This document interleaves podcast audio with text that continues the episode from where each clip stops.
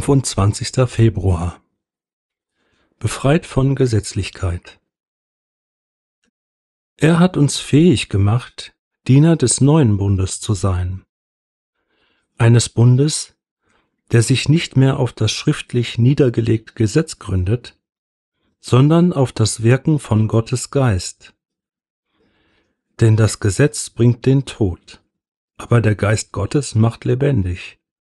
2. Korinther 3, Vers 6 Das Leben im Geist ist nicht Gesetzlichkeit, die das Gegenteil eines Freibriefs ist.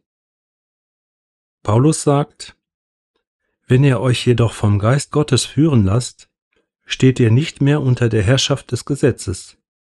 Galater 5, Vers 18 sich verbissen zu bemühen, christliche Regeln und Vorschriften einzuhalten, ist nicht förderlich für das Leben im Geist. Oft ist das Gegenteil der Fall.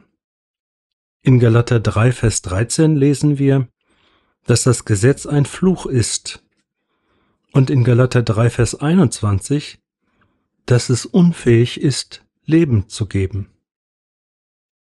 Das Aufstellen von Regeln anderen zu sagen, was sie nicht tun dürfen, gibt ihnen nicht die Kraft, damit aufzuhören. Die Christen sind bekannt dafür, dass sie versuchen, eine geistliche Haltung durch Vorschriften herbeizuführen. Ein Christ trinkt nicht, raucht nicht, tanzt nicht, geht nicht ins Kino, spielt nicht Karten, trägt kein Make-up und so weiter.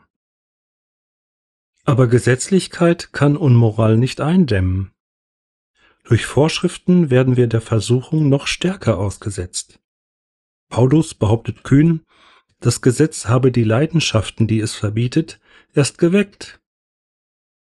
Wenn Sie einem Kind sagen, es dürfe eine bestimmte Grenze nicht übertreten, wohin geht es wohl als nächstes? Die verbotene Frucht ist meistens die begehrteste. Ebenso wenig kann eine geisterfüllte Gesinnung entstehen, durch das Gebot ein religiöses Verhaltensmuster anzunehmen.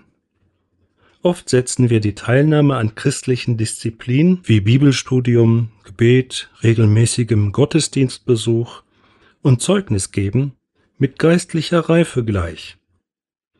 Alle diese Dinge sind für das geistliche Wachstum gut und hilfreich.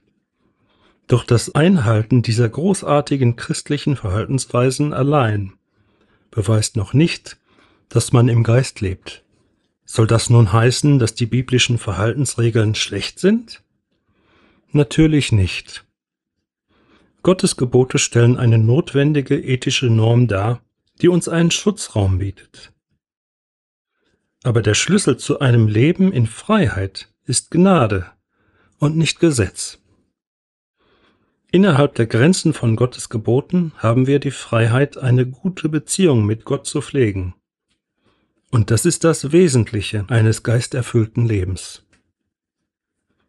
Gebet Herr, hilf mir, andere Gläubige zur Freiheit auf ihrem Weg mit dir zu ermutigen und ihnen nicht ein religiöses Verhaltensmuster aufzuzwingen.